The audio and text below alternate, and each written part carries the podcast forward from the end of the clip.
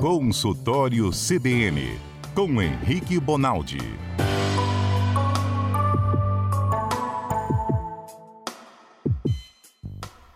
Oi, doutor Henrique, tudo bem?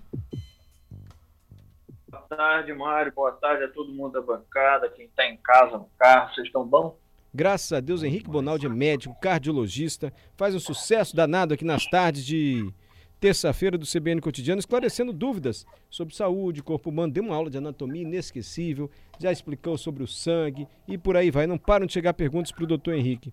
Doutor, o senhor quer falar sobre os rins hoje, não é? É, na verdade, quando nós estamos precisando arranjar assunto, eu estou continuando a anatomia, né? Que você ignorou o abdômen inferior, a pelve e as pernas. Não, você ignorou, você, você Eu achei que acabava, acabava naquele pouco famoso lá, que era o baço. Mas calma, a gente vai Não. nos rins então, calma. Fígado, cabaço e ainda tem um bocado de coisa para baixo. Ah, então nós vamos aprender sobre os rins. Mas é porque surgiram dúvidas hoje aqui. O senhor não quer responder? Não, eu sou mando. Se o senhor quiser ser só sobre os rins, a gente pode. Claro! Não, vambora. Eu prefiro a dúvida. É que toda vez que eu vou em barco, navegar assim, fazer reportagem, 20 minutos no mar, no barco, eu tô um maravilha, adorando o passeio. 20 minutos e 3 segundos eu vomito, passo mal, eu quero morrer. A sensação é que vai morrer no barco quem enjoa assim. O senhor tá rindo porque não, senhor. Por que, que algumas pessoas enjoam e outras não? O que, que acontece com o corpo da pessoa que enjoa? Tá bom, é assim, ó. Parte do centro do enjoo, parte do centro cerebral que comanda essa ordem de, ó, não quero que nada pare no estômago, põe esse trem para fora, é composta por um mecanismo que está junto com o ouvido, que é o mecanismo que dá a sensação da gente de rodar as coisas. Quando você está no plano, paradão, tranquilo, então andando em linha reta, o, o líquido que tem dentro de uma estruturazinha lá dentro do ouvido, ele não balança. Como ele não balança, ele não ativa o tal do centro, ele não ativa o tal do centro, você não vomita. Pronto, é só isso. Quando você entra em qualquer coisa dessa, aquela brincadeira de botar um, um cabo de vassoura no chão, pregar a testa no cabo de vassoura, ficar rodando em torno dela, aqueles brinquedos que, que o pessoal vai nos parques de diversão, quando você está dentro d'água, dessa forma como você está falando, ou tem gente que tem um negócio chamado cinetose. O que, que é isso? O cara tem isso aí tão exacerbado que você coloca ele dentro do carro, dá uma volta no quarteirão e vomita. Tem gente que é assim. O que, qual é o mecanismo? É que na hora que você faz isso, um líquidozinho que existe dentro de uma estrutura, dentro do ouvido, ele balança. Quando ele balança, ele exacerba, ele, ele vai além do que deveria estimulando esse centro. E para que, que serve esse, esse líquido? É para isso? O líquido foi feito para a gente vomitar? Não. Porque o líquido, Mário, ele é um dos, dos responsáveis por a gente controlar a parte que a gente tem de equilíbrio. Então, vou te dar um exemplo. Por exemplo, quem perde é, é, a capacidade de lá, quando você está rodando no patins lá, você arranjou um patins, você fez aqueles rodopi e cai. Quando você perde essa dimensão de que o rodopi vai te fazer cair, é porque você acostumou esse líquidozinho que vai rodar dentro do seu, do seu ouvido a não mandar o estímulo para o centro do desequilíbrio. Ele começa a aceitar a ideia de que rodar aquele líquido é normal. Porque aquele líquido existe para te dar a sensação espacial, para você saber onde você está. Você está de barriga para baixo, está de barriga para cima, de cabeça para baixo, cabeça para cima, você está olhando para a direita, para a esquerda. Esse líquido te ajuda a te localizar. Você se localiza e não cai por conta desse líquido. Só que em alguns indivíduos, Mário Bonella, isso é exacerbado. E quando você coloca ele dentro de uma estrutura que balança demais, o líquido manda o aviso para o centro do vômito. Joga para fora aí que esse homem está num lugar onde ele não deveria estar. É só isso. É só Por isso, Mário, desculpa. Por isso, Mário, que o Vonal, quem, quem, quem tem esse trem que você tem aí, toma Vonal sublingual. O Vonal é uma medicação que controla esse exacerbado do comando. O Vonal é uma medicação que chega lá para fibras e fala assim, ô, ô, calma aí, não manda estímulo para esse homem vomitar, não tem nada acontecendo demais, não. Ele só está dentro do carro, indo daqui para Domingos Martins, está tá subindo uma serra, ele só está dentro do barco aqui fazendo um negócio, entendeu? Eu entendi. A questão é que mesmo tomando Vonal, eu enjoo. Será que tem que ser uma dose maior de Vonal? Pode ser dose maior e você tem outras medicações para te ajudar. E outra coisa que você pode fazer é reabilitação, vestíbulo coaction. Existe hoje um treinamento de fisioterapia, um treinamento de fono que faz você aceitar um pouquinho mais. Hum. É claro que não é resoluto assim, né? Igual não é o Vonal, Não é, não é de uma hora para outra que vai tirar feito uma luva, mas tem como você treinar. Caso contrário, Mário, você não, você não poderia ter um atleta de alto rendimento nesses treinos de rodopio, esses caras da ginástica aí, que passa mal. E às vezes ele é um moleque que passou mal a vida inteira dentro do carro e agora dá duplo twist carpado e nada acontece com o homem, entendeu? Então Entendi. é treinamento também. Doutor, por um acaso, quando a gente enjoa assim no mar, a pessoa pode ter um problema mais sério? Porque a sensação de quem está enjoado é que, é sério, é muito ruim. E eu tenho a impressão que cai a pressão também, porque tem que deitar no fundo do bar, você fica branco, você fica pálido assim. Ou não, é só um enjoo mesmo, desse fresco que aguenta esse troço. Não, não, não é bem assim não. Por quê? Existe um negócio chamado vômito incoercível. O que, que é isso? Na medicina, quando o cara vomita, vomita, vomita, vomita, e você não consegue controlar aquele vômito, a gente chama isso de incoercível. O vômito incoercível ele tem 200, 900 causas. Uma das causas é se você entrar para ir daqui na África com um mar ruim e você for um cara que não controlar isso. Você vai vomitar daqui lá.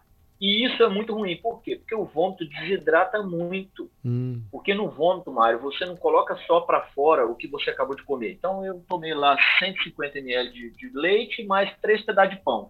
Você não joga só aquilo para fora, você joga aquilo e, e mais ou menos a mesma quantidade de secreção de coisa que o seu organismo colocou para dentro do estômago. Às vezes duas, três vezes mais. Então é 200 ml que você tomou mais 800 ml que o corpo deu. Ou seja, você não está deixando de ganhar, você está inclusive perdendo. Então a desidratação ela é severa. Ela é severa a ponto de dar hipotensão, que é essa pressão mais baixa. Ela é severa a ponto de fazer sofrer os rins, que nós vamos conversar sobre ele daqui a pouco, se der tempo também, se não der, não tem problema. É severo o suficiente para você fazer um negócio chamado rebaixamento de nível de consciência, RNC, que nada mais é do que o sujeito ficar sonolento, isso é muito grave principalmente em viagens de longa distância. Você imagina acontecer um trem desse com, com um menino desse que vem, Deus me livre, guardado da África, que entrou lá no porão do avião, do avião, desculpa, do navio, e ele passa mal, passa mal, e chega morto no Brasil. Então, então não é algo é, a, se, a se ignorar, não. Okay. É claro que, geralmente, Mário, a maior parte das pessoas dá um, dois quadros de vômito melhora. O cara tem uma sensação melhor.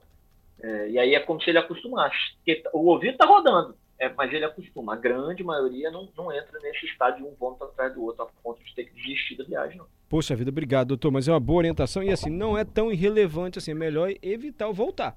Né? Ficar vomitando lá no barco é melhor voltar. Acaba com o passeio do pessoal, mas não tem jeito, né? Se não melhorar, né, doutor? Naturalmente. É, tem uma pergunta. É, chegou... Vai para a parte de trás do barco. É.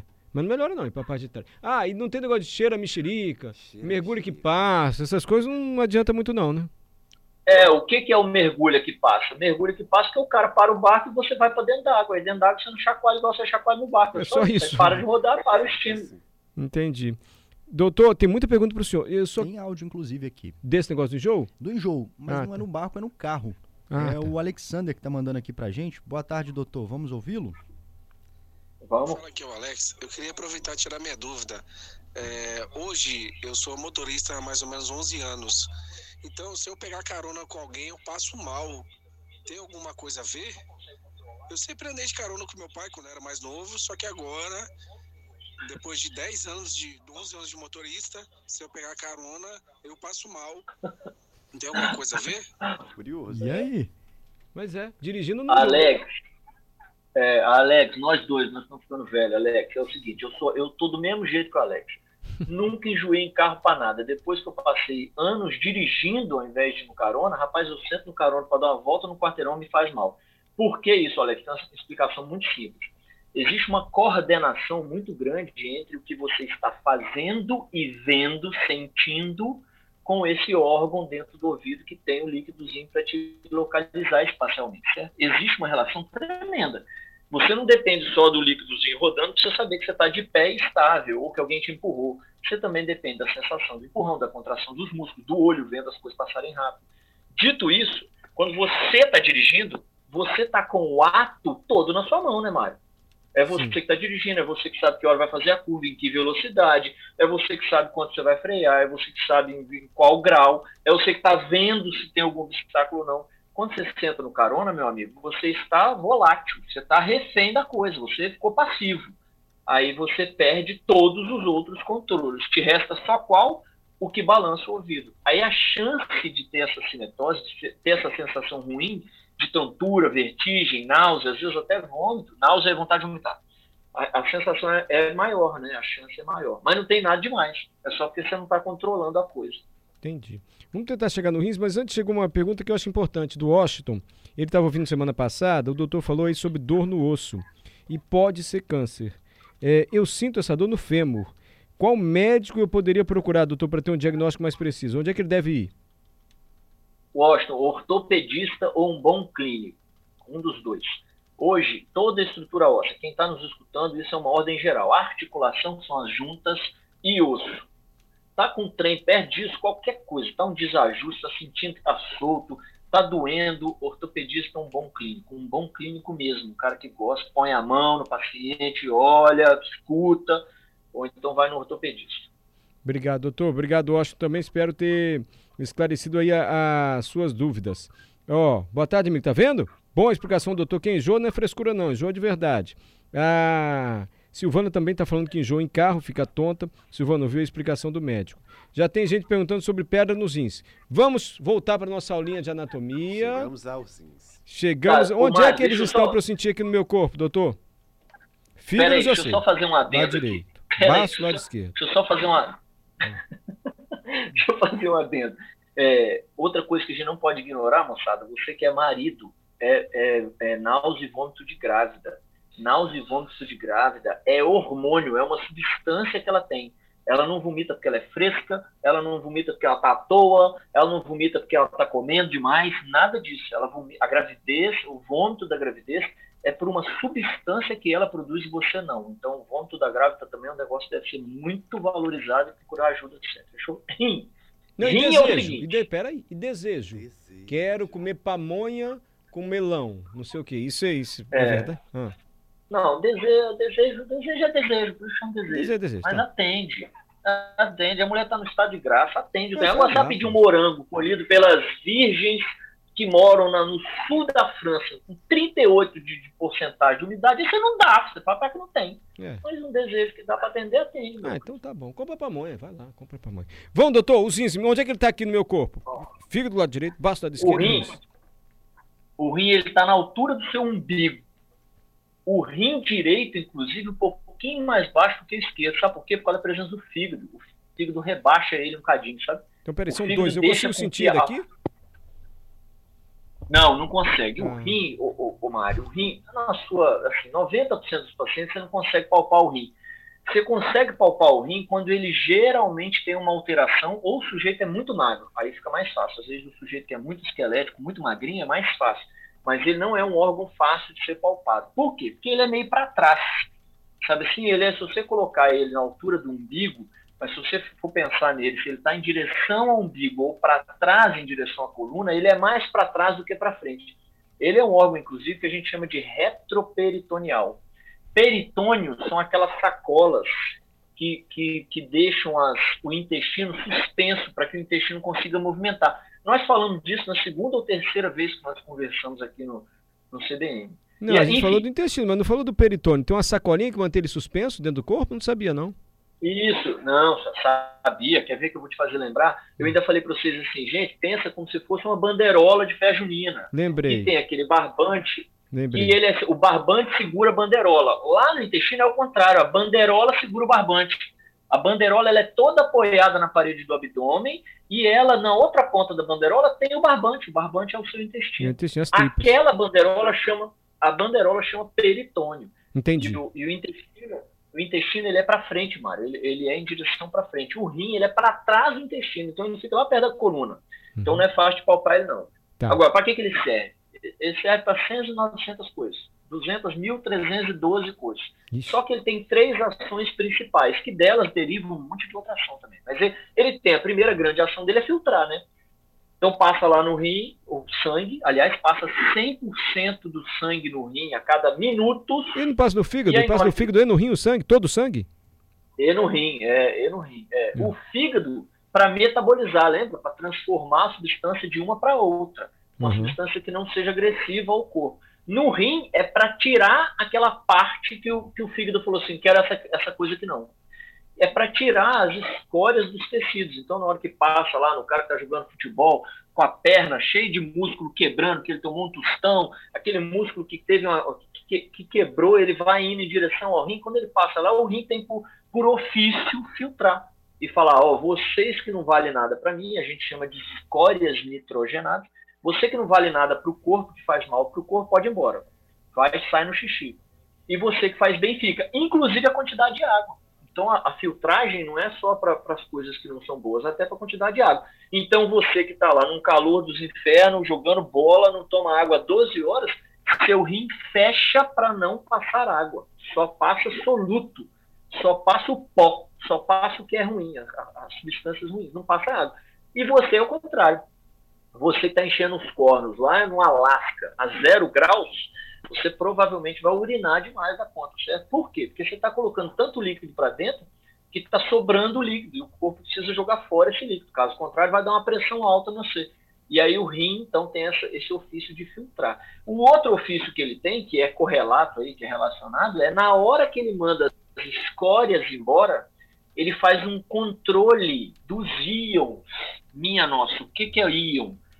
Íon é um pedaço de coisa muito minúscula que tem cargas positivas e negativas. E o seu corpo funciona porque você determina que essas cargas fiquem em movimento. Essas cargas, a gente chama isso de sódio, potássio, magnésio, cálcio, essas coisas aí que você vê às vezes nos suplementos. Isso são cargas. E isso é super importante para você porque faz parte da formação de um monte de substância. O rim é o cara capaz de olhar para dentro do corpo e falar assim: quanto de sódio você tem? Ah, eu acho que você tem a mais, pode jogar fora um tanto. Quanto de potássio você tem? Ah, eu acho que você tem a mais, pode jogar um tanto. É o rim que é capaz de fazer isso. Ele não só joga, como ele escolhe quando jogar. Doutor, pera um e pouquinho. E é isso que determina. Não, eu estou entendendo. E ele filtro. Só para eu entender, eu preciso visualizar, senão eu tenho dificuldade. Eu estou pensando num filtro.